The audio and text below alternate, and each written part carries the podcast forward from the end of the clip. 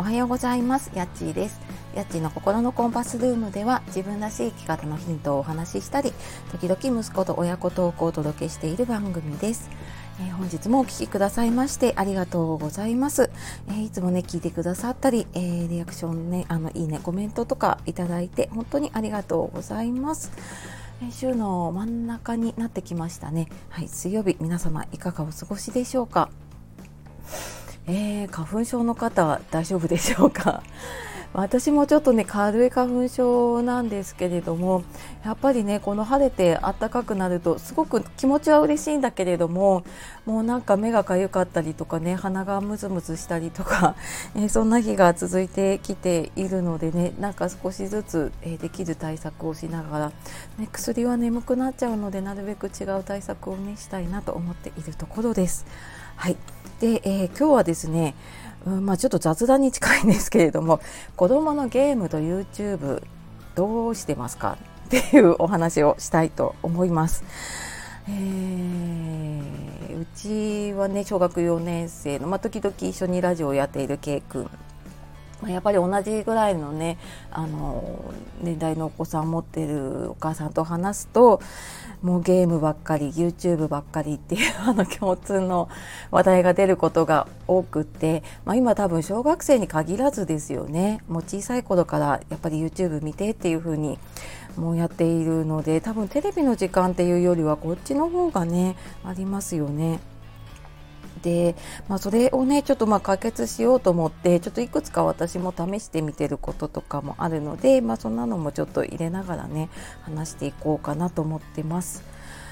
うん、あの本当にねゲーム YouTube あの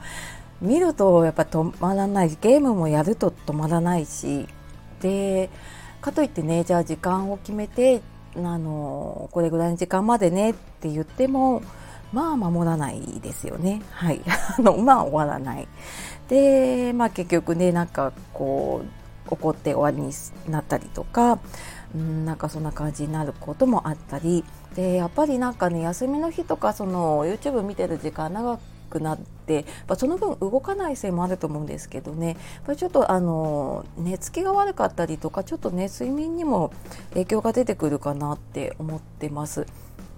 でまあ、ただね子どもの世界から見ると、まあ、子どもの言い分はねやっぱり他にやることないし暇だしとかあとまあ友達との話題っていうのもやっぱりあるみたいでねでなんか学校でこれ聞いてきたからちょっと見てみるとかなんか誰々君がこういうの言ってたからって言って見ることもあるから多分もうねあの友達との話題がこういう話題なんですよねきっとね。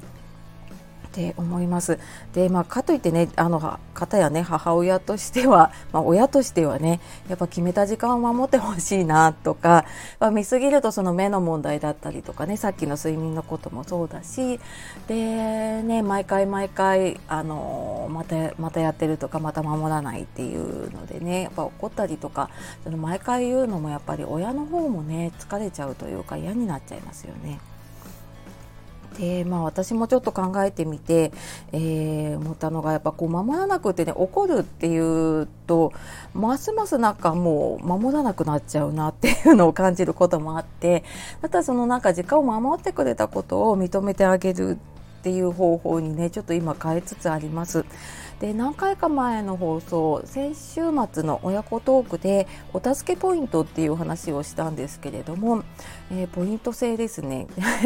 前にもなんかスタンプをしたりとかいろいろやってたんだけれどもなんかちょっとねスタンプを押す手間だったりとかで続かなかったりねなんか私の方もそれを守り通せなかったりとかしてたところがあったんだけれども、まあ、今回は本当にカレンダーに簡単に書いていっていてそのゲームとか YouTube の時間を守ったらじゃああのポイントっていう感じででポイントがたまった時にはね、まあ、あの本人が望むご褒美がもらえるというか楽しみが待っているっていう感じなので、まあ、今のところね結構張り切ってやっています。でまあ、他にもあの、えーと、なかなかやらない、えーと通信教育、まあ、うちはあのチャレンジ取ってるんですけれどもとかも本当にやらないで最後にブワーってまとめてやったりとかしているので、まあ、それもあのこう1日何分やったらじゃあ1ポイントねみたいな感じで、えー、それもちょっとポイント制にしてみると、えー、なんかちょっと本人の中でちょっとやろうっていう気が出るみたいで、えー、少しね、え、やるようになっています。でまあ、もちろんねそういうのをやることでその YouTube とかゲームの時間をそっちに使ったりとかね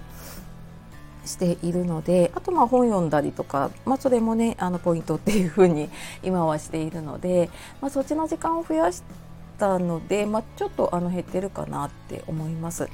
であとはなんかこのゲームやってるな YouTube やってるなって思いながら私特に自宅で仕事をしていたりとかね作業したりしているともうなんかその音とかずっと見ていることになんかイライラしながら仕事していても結局なんか進まなかったりとかするので、まあ、どうしてももうあの例えば今日中にやらなきゃとかも時間が決まっているものは別なんだけれども、まあ、そうじゃない時とかは一旦もうちょっと作業の手を止めちゃってでなんか一旦ちょっと子どもの世界にに入るっていうのかな？一緒になんかちょっと YouTube あどうなの見てんのっていう言うだけだったりとかもするけれどもなんか5分ぐらいだけねちょっとその子供との時間というのかな？ちょっと子供の世界に入る時間っていうのをね作っています。